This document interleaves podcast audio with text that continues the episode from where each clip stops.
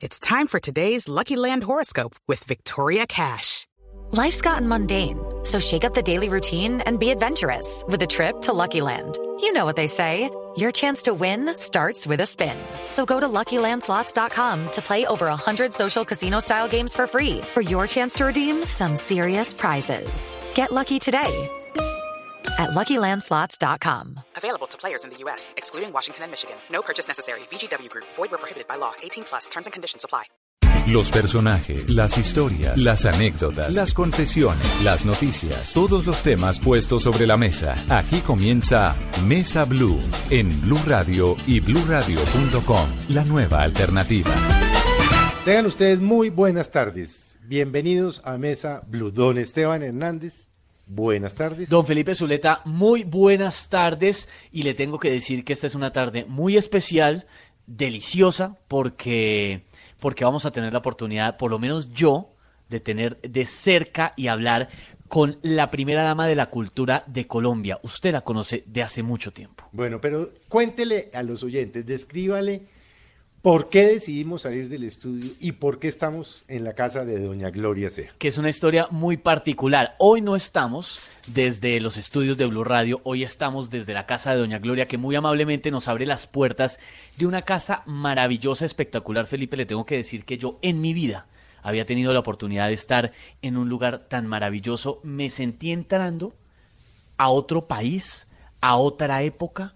Es una cosa fascinante, estamos a escasos metros, a escasos pasos del Parque Nacional, pero esto es una cosa fascinante. Y decidimos venir hasta acá porque la situación lo ameritaba. Intentaremos irles describiendo un poco la casa, que definitivamente es hermosa. Bueno, obviamente la- la- la entre- los entrevistados no somos nosotros. Bueno, Gloria, muchas gracias por habernos recibido y bienvenida a Mesa Blue. Muchas gracias, Felipe. Estoy feliz y muy emocionada de estar hablando con ustedes. Bueno, empecemos con usted. ¿Cuántos años dedicada a la cultura? Y no me diga su edad. Porque no, le voy a creer te- la que me diga. No tengo la menor intención de decirte. 46 años. ¿Por qué este amor No, suyo? más, más. más, más, realmente. Porque yo arranqué con la Universidad de los Usted Andes. fue, estuvo en la, Yo- la Facultad de Artes en los Andes. Fue decana. No, pero eso fue posterior. La decanatura fue después de Colcultura. Pero es que yo fui profesora a los 20 años eh, del Departamento de Humanidades con Daniel Arango, Ramón de Subiría, Andrés Holguín, Abelardo Forero de Navíes, en un acto de locura que todavía no logro entender cómo ocurrió. Pero acabó a, a los 20 de, de profesora. de profesora de humanidades en los Andes. Y luego me fui a Nueva York, eh, manejé la fundación de la Universidad de los Andes en Nueva York. Al regresar fue que asumí el museo. Pero yo pienso que mi trabajo en la universidad pues también fue dentro del área eh, educativa, cultural. No nos adelantemos todavía al tema del museo, porque en esa época eh, de profesora, usted le tocaba enseñarle a señores mucho mayores que usted y que tengo entendido la cortejaban bastante. Eso era muy divertido, porque yo tenía 20 años. Me tocaba dictarle clase de humanidades a los estudiantes de la Universidad del Valle, que en un convenio con la Universidad de los Andes me hacían premédico los primeros años en el Valle y luego venían a los Andes y luego viajaban a los Estados Unidos. Entonces me llevaban tres años, cuatro años. Yo entraba a la clase y todos al tiempo empezaban a silbar. Yo me ponía como un tomate montado en cólera y dictaba mi clase. Ah, pero se ponía furiosa. Pero claro, falta de respeto con el profesor. Eh, y la cosa más divertida es que ahora me encuentro con unos ancianitos, pero con unos ancianitos. Y me dicen, doña Gloria, usted fue mi profesora. ¿no? Y yo digo, pero expliquen, expliquen cómo fue. Que yo era menor que Que ustedes. yo era por favor. menor que ustedes. ¿Qué les enseñaba? Humanidades. Me- Grie- Grecia. Sí. Homero, eh, teatro griego, Esquilo, Sófocles, todo, todo lo que era cultura griega. Pero ¿por qué siendo usted hija de un político tan importante, tantas veces ministro, político liberal, designado a la presidencia, acabó metida en el arte y no en la política? Eso no lo entiende nadie. y yo menos, porque en esta casa se respiraban varias cosas. El Partido Liberal, Así es. el amor por este país, la política, que era el campo de vida de mi padre y de todos nosotros alrededor. Jamás la cultura, jamás el arte. Sin embargo, para mí fue una vocación clarísima desde, desde el primer minuto. No lo dudé un instante. Eso era. Gloria, ¿cuál fue su relación en la política con el expresidente Alberto Lleras? Fue una relación tan bella, Felipe, que no tengo ni cómo explicártela. Mira, Y, y Yo la le hago la advertencia a los oyentes. Sí, advierta, por Que favor. Alberto Lleras fue mi abuelo, pero yo nunca había podido hacerle esta pregunta a Gloria Sea. es Porque que siempre supe Albert- que habían sido muy amigos con el doctor Sea, obviamente con usted, pero nunca he, he tenido la oportunidad de hacerle esa pregunta. Mira, y me encanta que me la hagas porque es una historia bellísima y que a mí me enorgullece y me emociona mucho. Eh, Alberto era, Lleras era íntimo amigo de, pa- de mi padre, pero además era el colombiano más importante y yo sentía por él una admiración infinita, tanto que lo veía y se me doblaban las rodillas. Un día yo estaba estudiando en los Estados Unidos, vine a pasar vacaciones de diciembre con mi familia y él llegó de visita un día cualquiera y me dijo, Gloria, ¿qué estás haciendo? Le dije, estoy haciendo, empezando la universidad, haciendo la universidad en los Estados Unidos, presidente. Me dijo, ¿por qué? Si aquí acabamos de crear una universidad precisamente para que personas como tú no se tengan que, estudiar, ir a estudiar por fuera. Yo quiero que la conozcas. Claro, presidente. Entonces me dijo, mañana te espero en mi oficina. Él era rector de la Universidad de los Andes y me dijo, te espero a las nueve de la mañana. Yo llegué a las nueve de la mañana, pero es que acuérdense que yo temblaba. Co- Ante, ante Alberto Lleras no le podía ni hablar de la admiración que sentía por él. Y entonces me hizo el recorrido completo de lo que era la universidad en ese momento. Y me dijo, ¿y tú te quedas a estudiar aquí? No te vuelves a los Estados Unidos. Y eso hice. Me quedé O sea, a estudiar. Lleras le frustró su carrera en Me los fu- Estados me Unidos. frustró mi Ah, carrera. Eso es lo que yo no sabía. Básicamente le debemos al expresidente Lleras todo lo que ha hecho Gloria en Y- Colombia, porque si hubiera ido no hubiera se vuelto. hubiera quedado en Estados Unidos. Pero no, no solamente eso, sino que yo entré, el, eh, eh, se había creado recientemente el departamento de mujeres, digamos, dentro de la universidad. Una cosa muy extraña, pero fue así, como una sección especial para mujeres. Y entré a, a seguir, seguir estudiando que era lo que estaba estudiando en el college en los Estados Unidos, que era una mezcla de filosofía y letras y arte. Estando en la clase de pintura en la Universidad de los Andes, en uno de esos bellísimos salones del campito, entró mi profesor, un muchacho hermosísimo, arrogante, eh, brillante, y, y nos empezó a dictar la clase de pintura. A los cinco minutos nos habíamos enamorado locamente. Él empezó a dictarme la clase únicamente a mí en un rincón. No, no me vaya a decir quién era este muchacho. Yo creo que ya sé quién Ese es. muchacho se llamaba Fernando, Fernando Botero. Eh, las otras alumnas enfurecidas de que no les ponía ninguna atención, y es verdad, no se las No, ponía. las ignoró completamente. Las ignoró completamente. Fueron a hablar con Alberto Lleras. Y Alberto lo, ex- lo sacó de la echó. universidad. Lo echó de la universidad. Entonces, ante esa situación, resolvimos casarnos. Alberto Lleras votó al maestro Fernando Botero por coquetearle a la alumna Gloria Sea. Sí, señor. Yo- Eh, esto- fascinante. creo que esto es inédito. Eso es absolutamente histórico. Sí. Entonces, yo con la angustia de que lo habían echado y que ese era el único trabajo que tenía Fernando y todo, pues nos casamos. Entonces, esa es la historia, primera historia con Alberto Lleras. La segunda historia es que cuando yo dirigía Colcultura, lo llamé y le pedí permiso para publicar o republicar ese libro extraordinario que él escribió que se llama Mi gente. Gente, sus memorias. Lo más emocionante en libro que uno puede leer, lo más conmovedor, una obra maestra. Y me la dio naturalmente. Cuando el libro salió publicado, yo le dije a Juan Gustavo Cobo, mira, esta es la admiración que yo siento por Alberto Lleras, que en el momento en que le entregue el libro, me voy a caer porque, porque yo me tiemblan las rodillas. Timbramos, nos abrió la puerta, yo venía con los libros en la mano, se los entregué y me fui de narices. Ay, no puede ser. Literalmente. Literalmente de narices. Y yo tenía un brazo roto.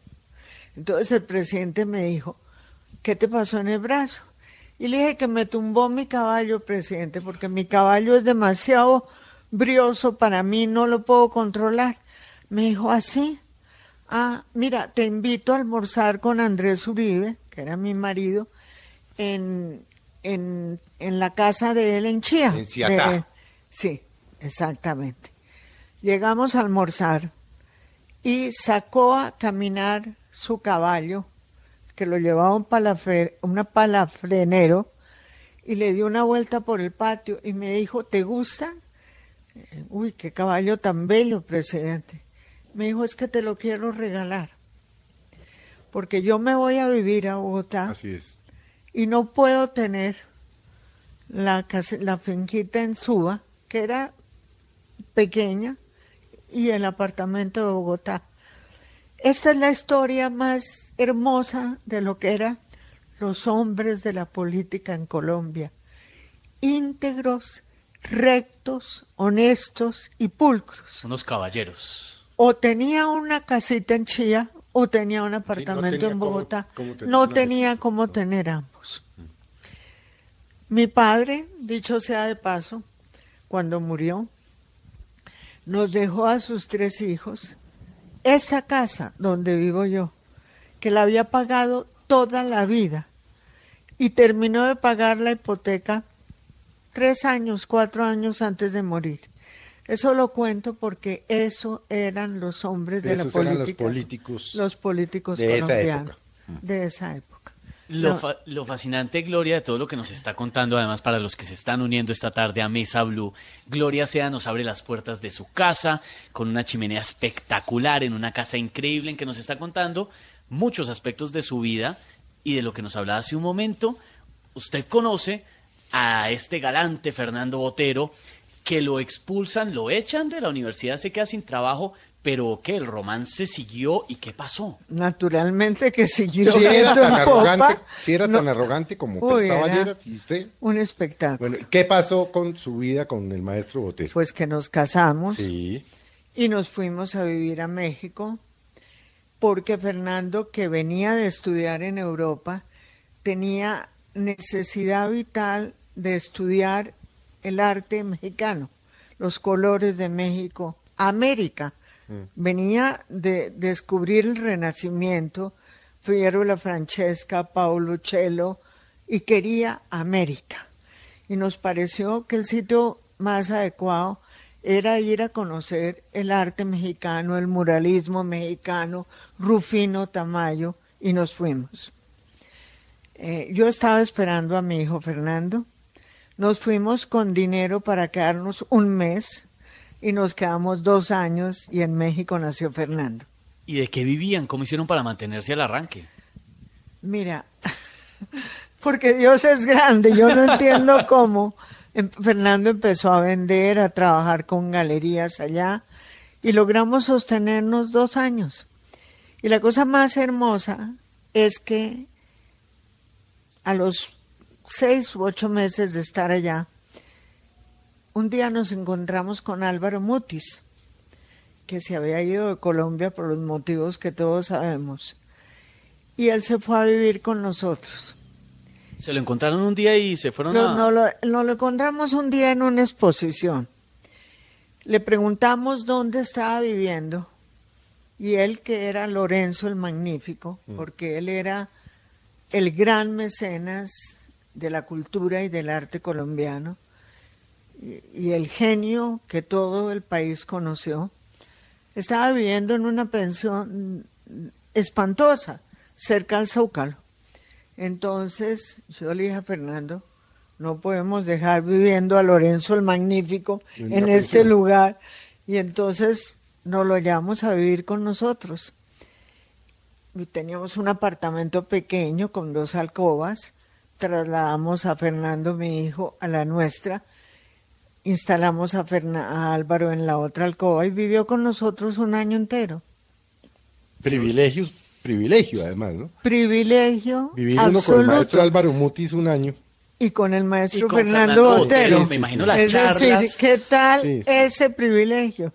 Esa, esa época fue realmente excepcional. Y seguramente que en esa época afianzaron mucho la amistad, eh, se la pasarían juntos en México, en eh, todo el mundo del arte, hablando en unas tertulias espectaculares. Todo esto duró un año más o menos y después él se fue. Sí, después vinieron los problemas que el país conoce y entonces él tuvo que ya dejar la casa nuestra porque ya ya eh, ya tenía que, que buscar otro otro lugar. Y pero fue una experiencia inolvidable. Yo adoré a Álvaro Mutis y lo admiré y pienso que es una de las figuras más importantes que ha producido Colombia. ¿Y en qué momento y en qué condiciones se devuelve usted a Colombia? Poco después de esto, eh, Fernando tenía que hacer su primera exposición en Washington, en la Unión Panamericana. Entonces resolví venir a traer a mi hijo para dejarlo con mis padres y poderme ir con Fernando acompañarlo. Fuimos y se hizo la exposición en Washington, que digamos fue su primera gran exposición donde empezó su prestigio y a conocerse. Y después de eso nos regresamos a Colombia. Voy a devolverme un poco porque quiero intentar imaginarme cómo era Gloria cuando conoció al maestro Botero y cuando me imagino que él venía acá a su casa a visitarla, pero ¿qué decían los papás? ¿Qué decían sus papás, su papá, su mamá? Porque, hombre, pues el hecho de que fuera pintor, de que se dedicara al arte, no creo que les convenciera de a mucho. Mira, lo odiaban a muerte. Ese muchacho no tiene futuro, mi hija. No, no, no. En primer lugar, no- mi tía Amalia me sí. preguntó, ¿pintor? De brocha gorda, mijita. Ella, no había sino pintores de casas, de paredes. La, la profesión artista, pintor, no existía. Además, Fernando tenía su estudio ah, en la 38 con la carrera séptima y él no usaba trapo para limpiar los pinceles, sino que se limpiaba en unos pantalones de pana No, ¿y que usaba siempre y que ya se tenían solos de la cantidad de trementina y de aceite y de pintura. Con esos mismos pantalones. Venía a visitarla a esta casa. venía- atravesaba el Parque Nacional y venía a recogerme porque nuestro romance se sostuvo todo el tiempo en el Parque Nacional como cualquier empleada que se respete y caminando por la séptima desde la 34 hasta la 24 donde quedaba el Cisne que era una cafetería La cafetería. la cafetería del estaban Cisne, todos los intelectuales. de donde iban todos los intelectuales. Entonces él venía, me recogía, nos íbamos caminando eh, al Cisne, volvíamos porque no teníamos un peso para hacer nada diferente de tomarnos un café en el Cisne. Mamá y papá salían a ver ese señor tan raro, con esos pantalones tan raros, y lo odiaban. Y cuando yo llegué a la casa y le conté a mi mamá que me iba a casar con ese señor, mamá se desmayó, se cayó al piso. hizo- Literalmente. Y, y se desmayó. Y, y eso fue una- Escándalo. un escándalo. Es decir, todas mis amigas decían, pobrecita Gloria, se casó con ese pobre diablo. Y Gloria profundamente enamorada. Y Gloria profundamente enamorada y convencida entonces, como lo estoy hoy, que Fernando Botero era un genio. Sí, y no se equivocó. Bueno, Gloria, hablemos de su vida en el arte. ¿En qué momento se le ocurrió a usted lo que parecía una locura y era hacer el Museo de Arte Moderno de Bogotá? Mira, después de esto yo me fui a vivir a, a Nueva York. Allá, estando allá, me separé de Fernando. Me- posteriormente me casé con Andrés Uribe Campuzano. sí. y viví 10 años en Nueva York. 10 años en los cuales estuve muy involucrada con el arte porque eh, me invitaron para ser miembro del Consejo Internacional del Museo de Arte Moderno de Nueva York. Entonces eso hizo que tuviera un contacto muy estrecho con el MoMA.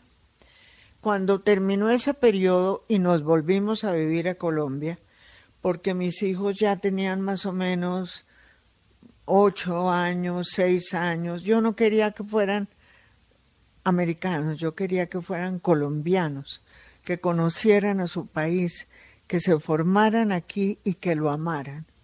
Entonces nos vinimos a vivir a Colombia.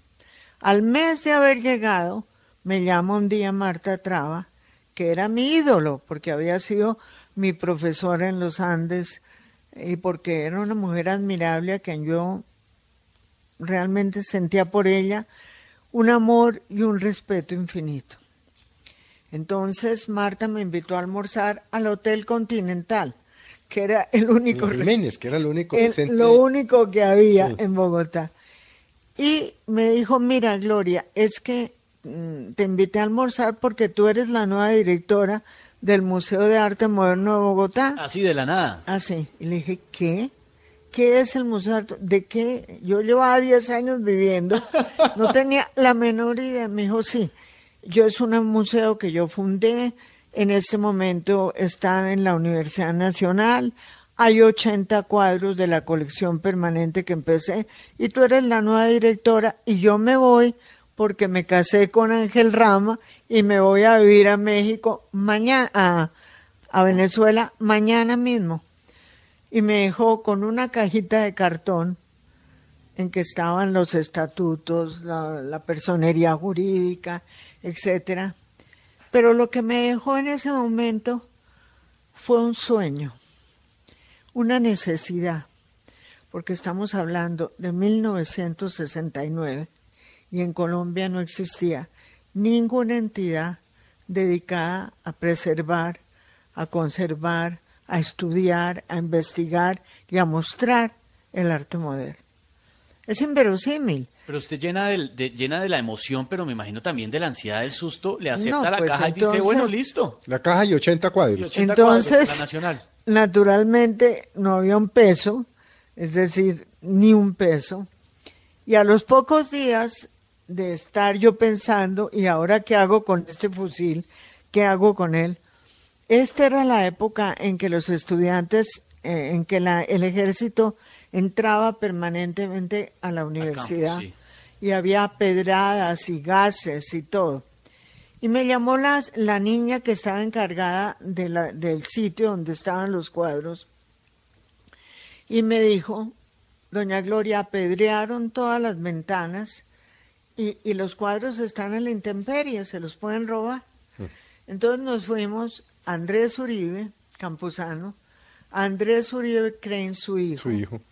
que era mayor que yo, porque Andrés, mi marido, me llevaba 33 años, alquilamos un radio real enfrente de la Plaza Toros, que era de Toros, que era como un pequeño camioncito, y nos metimos por entre los potreros a la Universidad Nacional A rescatar los cuadros. mientras los estudiantes tiraban eh, pie- papas eh, En medio de la Todo, y pedrea, en medio de todo el en medio de todo eso. Usted por- sacando los cuadros uno y por uno. por la parte de atrás del jardín los íbamos botando. Andrés, hijo, los iba metiendo en el camión y los sacamos y nos los llevamos a la oficina de Andrés Uribe, mi esposo, y los metimos en el sótano. Y ahí empezó el periplo del museo. Empezó una historia que al día de hoy eh, y hasta este año la ha tenido en la lucha constante por conseguir fondos y por construir lo que hoy en día el país entero le agradece, que es el Museo de Arte Moderno de Bogotá. Don Felipe, Gloria, tenemos que hacer una pausa muy corta en esta tarde espectacular en que Gloria Sea nos abre las puertas de su casa. Yo estoy dichoso con esta chimenea, Felipe. Bueno, nos vamos a hacer un breve corte y ya seguimos con ustedes en Mesa Blue. Ya regresamos con Gloria Sea en Mesa Blue.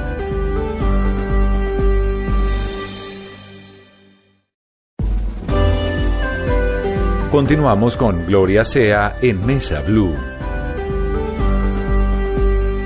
Continuamos en esta tarde de domingo en Mesa Blue con Gloria Sea que nos ha abierto las puertas de su casa. Espectacular, esto es como viajar en el tiempo. Una casa de esas antiguas, conservadas, espectaculares, unos muebles, unos cuadros, pero llena de historia, apenas a unos pasos del Parque Nacional. Nos ha abierto su casa, pero también su corazón y nos está hablando de su vida. Hemos hablado de la experiencia fascinante de dar clases siendo una jovencita y tener que aguantar a los estudiantes, como dicen hoy en día, echándole los Echándole perros, los perros, faltándole al respeto, caramba. Pero así conoció al maestro Fernando Botero, la historia de amor, la historia de cómo Marta Traba le entrega el mambo en una caja de cartón con unos documentos y arranca ese periplo espectacular. ¿Qué siguió después? ¿Qué pasó entonces con el mambo, que no era más sino 80 cuadros y, unos estatutos? Pasaron dos cosas importantísimas. La primera es que yo tenía que buscar un espacio donde poner el museo, donde colgar esos 80 cuadros, donde empezar a trabajar. Y Bavaria acaba de construir las dos torres que quedan frente al Museo Nacional. Y todo el primer piso, donde hoy está OMA y donde la Galería Cano, estaba desocupado, no lo habían alquilado todavía. Entonces le pedí cita a Carlos J. Chavarría, que era el gerente de Bavaria, y cuando eh, llegué a la recepción me salió a recibir ni más ni menos que Bernardo Hoyos, que era su jefe de relaciones públicas. Y entonces Bernardo me dijo, Gloria, ¿tú qué haces aquí tan raro en Bavaria? ¿Por qué viniste a hablar con el doctor Echavarría? Entonces le conté. Y entonces Bernardo me dijo, es que, es que el destino y los ángeles van guiando las cosas de la vida. Bernardo Ollas, que era uno de los grandes intelectuales, Un el hombre maravilloso. más culto, más Cinéfilo, maravilloso, musicólogo, todo, todo. Me dijo, déjame hablar primero con él y luego entras tú.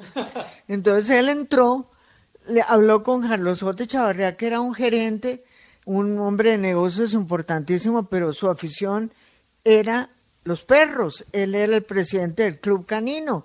Él no sabía de arte. Si yo hubiera entrado sin Bernardo, me habrían dicho que no. Que no, de una. Y entonces entré y le pedí que me diera el espacio de abajo por un año gratis. Y le, le dije, yo me comprometo con usted a que dentro de un año se lo entrego. Y así fue. Y ahí empecé el museo. Y en ese año, ¿qué pasó con...? Se, se hicieron a, a los espacios en la 24, ¿o qué pasó ahí? Porque usted No, pues empezó a cosa- trabajar el museo. Sí. Hice la exposición primera con el Museo de Arte Moderno de Nueva York.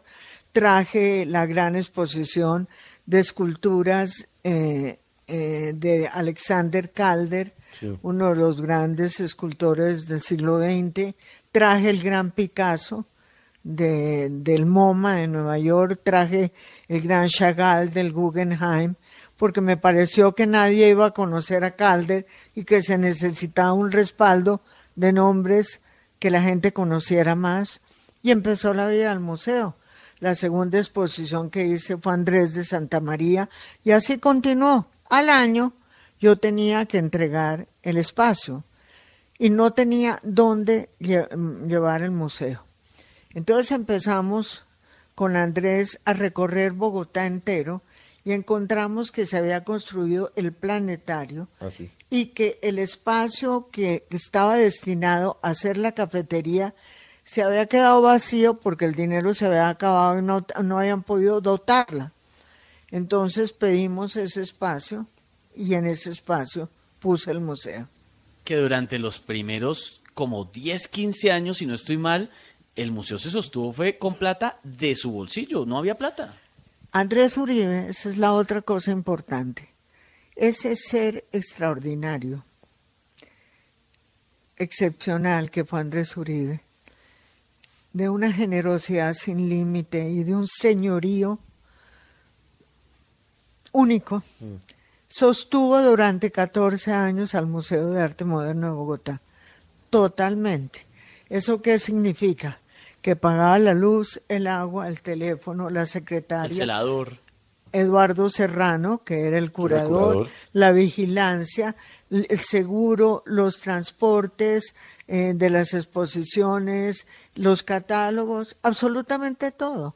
14 años en que, y naturalmente yo trabajaba de honorem. Entonces, eso permitió que el museo empezara a crecer. Mientras empezamos a poderle buscar aportes del gobierno y, y de, la, de la ciudad y empezar. Aprovechemos, yo creo que ya que estamos acá en la intimidad de su casa y ya que tocó el tema, hablar un poquito de la importancia de Andrés Uribe en su vida y en la vida del país. Agradecerle primero haber sostenido el mambo durante tantos años, pero además que es el creador de la marca Juan Valdés, que fue un hombre tan importante en su vida, le decían Mr. Coffee, ¿no? Le decían Mr. Coffee porque durante 24 años manejó la Federación Nacional de Cafeteros en Nueva York. Era el hombre más importante, el colombiano más importante, mucho más que el embajador en ese momento. Eh, el café era el artículo de exportación más importante que producía Colombia y él hizo todo, todo, le colocó la firma, creó e inventó a Juan Valdés y, y todo el desarrollo de la industria cafetera en los Estados Unidos la realizó Andrés, pero eso no es lo más importante de él. Siempre que habla de Andrés, Siempre que hablo de Andrés me emociono mucho. Lo que era extraordinario era el ser humano.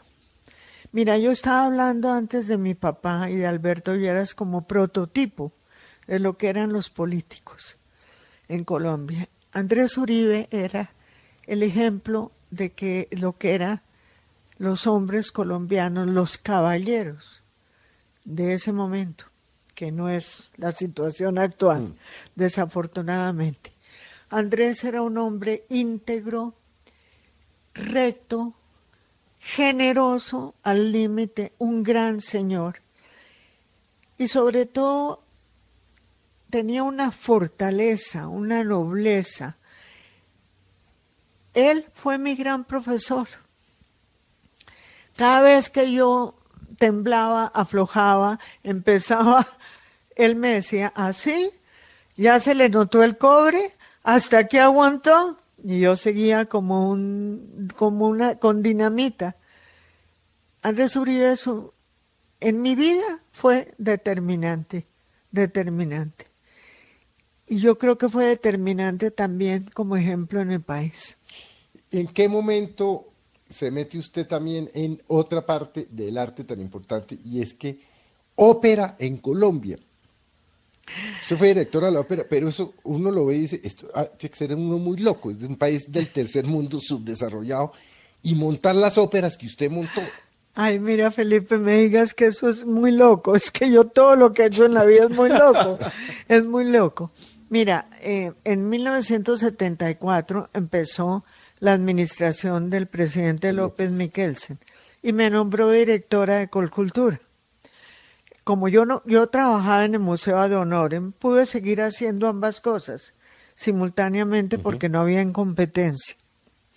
Eh, entré a Colcultura y una de las primeras cosas que hice fue terminar la restauración del Teatro Colón que había iniciado mi antecesor, el poeta Jorge Rojas, pero que se había acabado el dinero y había quedado en la mitad como una ruina.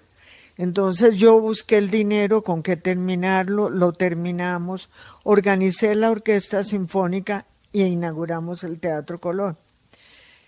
Eh, eso fue en el 76. Yo asumí en agosto del, del, 90, del, Del 74. del 74.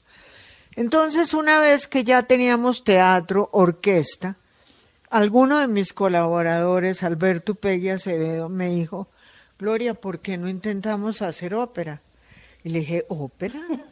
Sí, es, ¿Eso qué es? Alberto Pegui, otro Mira, hombre maravilloso otro- dedicado a la música y al arte. y, y, y a, y a in- es decir, instaurar la ópera en el país.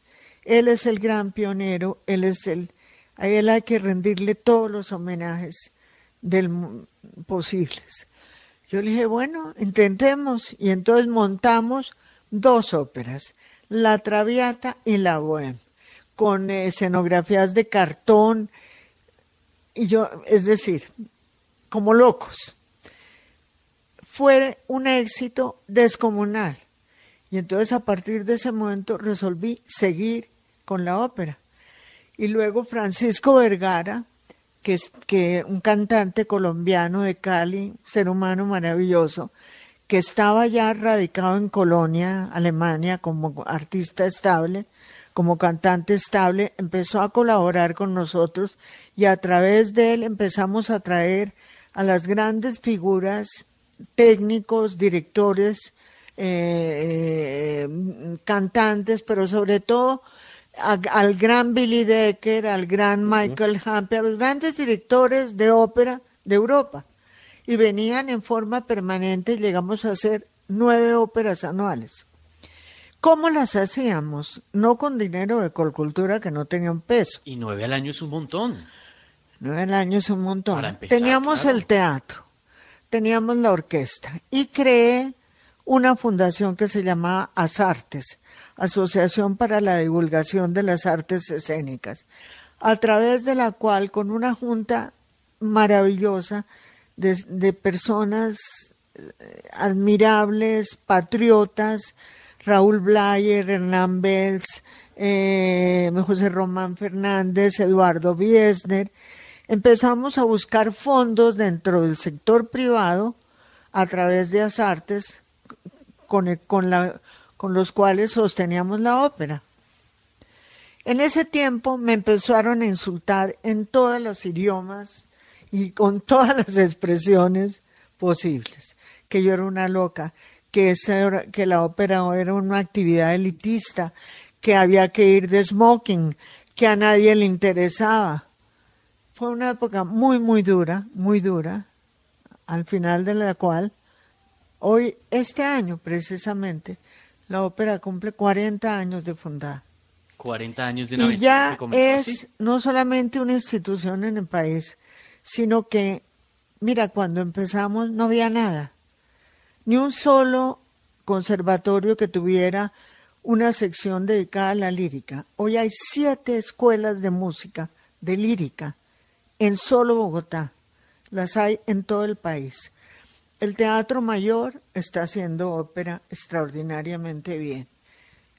El Colón está haciendo ópera extraordinariamente bien. Y nosotros, o sea que la ópera ya nadie la discute, Sí. nadie. Y lo más bello de todo es que llegan los muchachos jóvenes en jeans, enloquecidos con eso que es el, el- la máxima expresión de la música y de la cultura. Y que es algo que también, hay que decirlo porque nosotros la estamos viendo, los oyentes no, también la llena de emoción. Ah, sí. Es que ha sido una batalla campal. Porque yo he hecho dos batallas campales, que es sostener el museo y sostener la ópera. No se sabe cuál más difícil. El museo, entre otras cosas, yo tenía una pregunta, porque yo alguna vez leí una entrevista suya magnífica en la que le dijeron, ¿cuándo va a dejar el Museo de Arte Moderno de Bogotá? Dice, a mi muerte. Pero para mi sorpresa, la veo muy bonita como siempre, muy bien de salud, pero se retiró. Felipe, este año pasado, en diciembre, era mi cumpleaños. Y se vinieron mis tres hijos, ninguno de los cuales vive en en Colombia, al tiempo. Se habían puesto de acuerdo. Sindicato.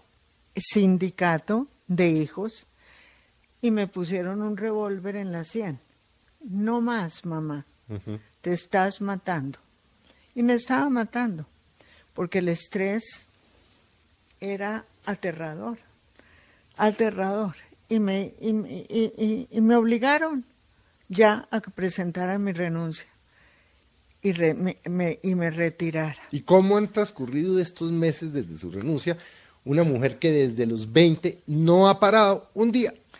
Bueno, en primer lugar, dejé el museo, Sí. pero no la ópera. Entonces yo sigo dirigiendo la ópera. Ujú. Me- me- mira, me retiro del museo, me retiré del museo sin la menor nostalgia, porque siento que cumplí una labor extraordinaria. Es la institución más importante en el arte moderno en Colombia No, pues la- sin con una, dudas. con una colección, Felipe, Mm. Que es lo más emocionante de todo. Esos 80 cuadros que me dejó Marta Traba, hoy en día son 3.633. En el mes de mayo, Da Vivienda va a publicar los dos tomos de la colección del museo. del museo. La primera, el primer tomo, trae las 100 obras icónicas, las 43 colecciones dentro de la colección y la cronología del museo desde Marta Traba hasta hoy. Cada año, cada exposición, etcétera. Y el segundo tomo tiene todas las imágenes y las fichas técnicas de cada una de las obras. Bueno, pero aparte de la ópera, ¿a- ¿cómo transcurre su vida? Porque usted es una mujer que salía de aquí a las 8 de la mañana y no se sabía a qué hora llegaba. Hoy la encontramos en su casa maravillosa, aquí en la Merced, apacible. ¿Cómo transcurre su vida desde que se... pues sí, pues la ópera no le quita todo el día. Claro que no. Mira, he recuperado mi propio tiempo. ¿Está leyendo? Es, bueno, yo he sido una lectora, lectora. toda la vida, pero ahora tengo tiempo de hacer mis terapias, de cuidar mi salud, eh, de estar más tranquila. Ujú. Salgo, hago todo lo que tengo que hacer, pero al llegar no tengo que pensar en cómo voy a pagar la nómina del museo. Claro, ese sí. dejó de ser su ¿Tú sabes lo que es eso? Sí. En el museo trabajan cerca de 50 personas, porque aparte de toda la parte eh, administrativa, cultura, digo, educación, eh, guarda, eh, mm, eh, guías, eh, guardasalas, es, muy grande la nómina. Y cuando yo pienso que ya no tengo que pensar en cómo la voy a pagar, siento un alivio muy grande. Pero sobre todo lo que siento es satisfacción. Porque, como lo decía en una entrevista que me hicieron recientemente, hice mi trabajo sans tricher, sin trampear, como dicen los franceses. Honestamente, como me enseñaron mis mayores, con coraje, con ferocidad, sin dejarme derrotar, sin dejarme vencer. Yo no acepto la palabra no. Eso lo sé desde hace muchos años. Una mujer completamente obstinada, si no es por ese, por esa obstinación, esa terquedad, no tendríamos todo lo que tiene en Colombia hoy, todo lo que tiene el país hoy en materia de arte, porque ese fue el gran primer impulso para que se diera todo lo que vivimos ahora.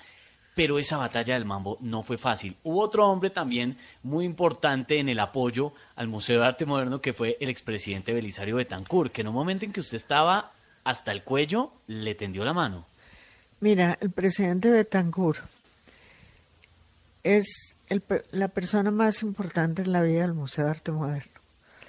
Él asumió la presidencia del museo al, te- al finalizar su mandato en el 86, ¿no es cierto? Eh, y a partir de ese momento ha sido mi caballero andante. El San Jorge que derrota al dragón que me ha querido comer no una, sino mil veces. Y él sale como el caballero galante que es y me ayuda a derrotar a todos los enemigos. El museo no existiría si no fuera por él. teníamos, antes de que se creara el Ministerio de Cultura, anualmente íbamos él y yo a hablar con el ministro de Hacienda y a pedirle presupuesto para el museo. Y teníamos establecido una complicidad. Empezábamos a hablar, a explicarle al ministro de qué se trataba y en un momento dado él me daba una patadita y él dice que yo empezaba a llorar. es bastante ajustado a la verdad, porque gracias a eso salíamos con el presupuesto. Él me ayudó en todas las batallas, en todas, en todas. No, no me ayudó, me sigue ayudando, sigue a mi lado es el presidente honorario del museo. Es el hombre más admirable y a quien yo más adoro. Y fue el que entró en un momento en que había que rescatar el museo. Usted necesitaba como 40 millones de pesos y no había dónde sacarlos. Y él dijo, bueno, espere a ver yo cómo hago. Y lo logró, lo consiguió. Ah, no, esa es, esa es una historia divina que vale la pena que el país la conozca. Yo no conocía al presidente Betancourt no solamente no lo conocía, sino que él me había cambiado de la dirección de Colcultura.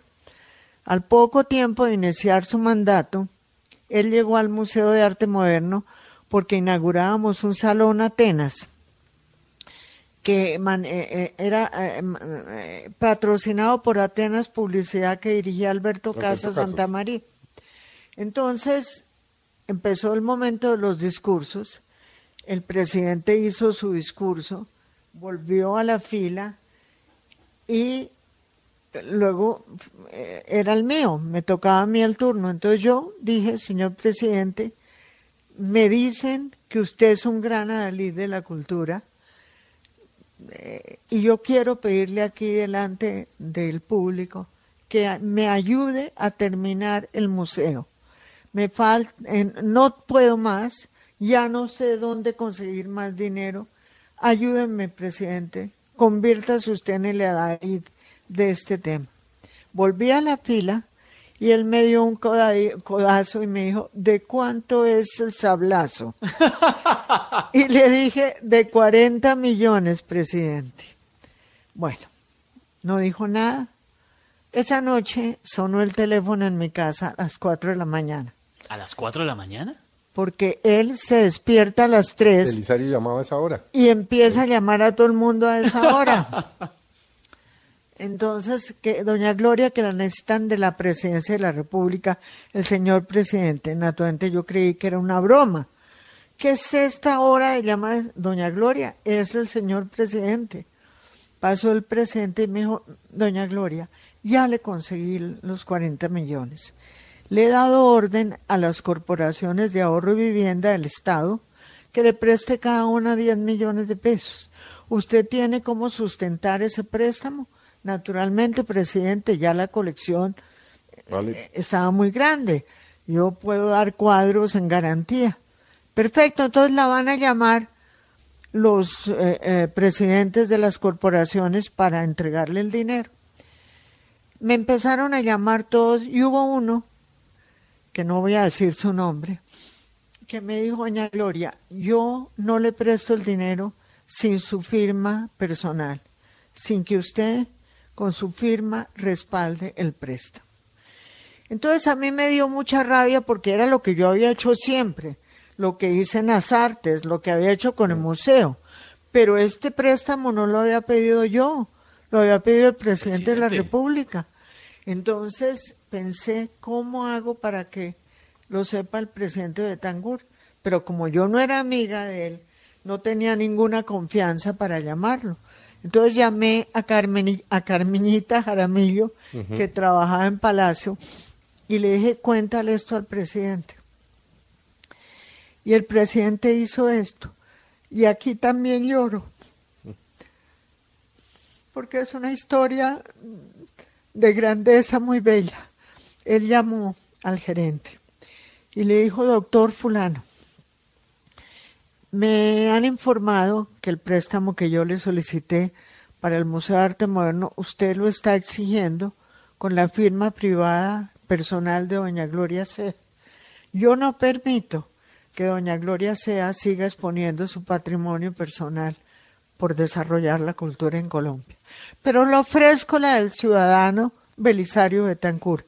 Y si le parece que no es suficiente, avíseme que yo me consigo otros amigos pudientes, más pudientes, que respalden el préstamo. Qué buen cuento. eh. Qué historia tan bella, ¿no? Y salió Al el préstamo. claro. Al día siguiente, a los 10 minutos, media hora después, yo tenía la plata y con eso terminamos. Después de el una elegante museo. vaciada presidencial. ¿Queda financiado el museo? No. ¿O queda con partidas del Ministerio de Cultura? Claro, queda con partidas del Ministerio de Cultura, queda con partidas que en, en la administración de Petro fueron aterradoramente bajas, es decir, No me diga, mezquinas no me completamente. diga. Diga, ¿en Nuevo serio? para mí saber que Petro hacía cosas mezquinas, doña Gloria. Uy, Eso es totalmente. nuevo. Mm. Ah, horri- Mira, en un año nos dieron 94 millones. Pues que, no, es que usted en el museo no hacía grafitis. Es que Si hubieran sido problema. grafitis, de pronto Sí, le. de eso es que a él le gusta, pero no hablemos de Petro. nos No, no, nos el día. Eh, queda con esas dos partidas y qu- queda con ese capital, porque el museo vale hoy en día 70 mil millones de pesos. Eh, y hay que seguir haciendo gestión, Hay que seguir, que es la que ya no va a hacer usted más. que yo ya no voy a hacer más, pero que va a ser una mujer extraordinaria, que tuve la inteligencia de escoger y, y que ya asumió la dirección y que la va a hacer maravillosamente bien, que es Claudia Jaquín. Claudia Jaquín, sí. Pues Gloria, se- como dicen, se nos acabó el tiempo. Se nos don acabó el tiempo y nosotros con las ganas de quedarnos en esta tarde espectacular en que Gloria Sea nos abrió las puertas de su casa. Esto nunca pasa, Felipe. No, no, pues además pues eh, había una cosa afectiva, era yo volver a esta casa después de 40 años. ¿Usted cuántos años tenía cuando vino a esta casa? Hombre, 10. ¿Diez añitos? O sea, hace 45 años fácilmente no venía yo a esta casa de, de don Germán Sea, el, el doctor Germán Sea. Pues Gloria, muchas gracias de verdad por habernos abierto su corazón primero, las puertas de su casa, su intimidad. Felipe, ha sido una tarde maravillosa. Gracias. Gracias, a ti, gracias a ti. Esta casa está abierta siempre Gracias. y me muero de la emoción de haber sido entrevistada por ti, Felipe, por ustedes y por Blue Radio, que es una entidad que admiro profundamente, Pues porque hacen radio sin amarillismo. pues, Gloria, Y eso en gracias. Colombia es muy raro. Eso Muchas gracias es por raro el elogio. y Don difícil, Esteban, ¿no? nos vamos tarde de Nos domingo. vamos, don Felipe, ya viene el fútbol esta tarde en Mesa Blue. Doña Gloria, gracias por el aporte que le ha entregado a este país, por ser la primera dama de la cultura de Colombia, por hoy y por siempre, porque sin la lucha tan tremenda que usted se metió por el arte en nuestro país, no tendríamos lo que tenemos hoy. Nos vamos, llegó Nos el vamos fútbol. a ustedes que acaben de pasar una muy buena tarde en compañía de sus familiares, de sus amigos. Y nos vemos, nos oímos mañana en Mañanas Blue. Que tengan muy buenas tardes.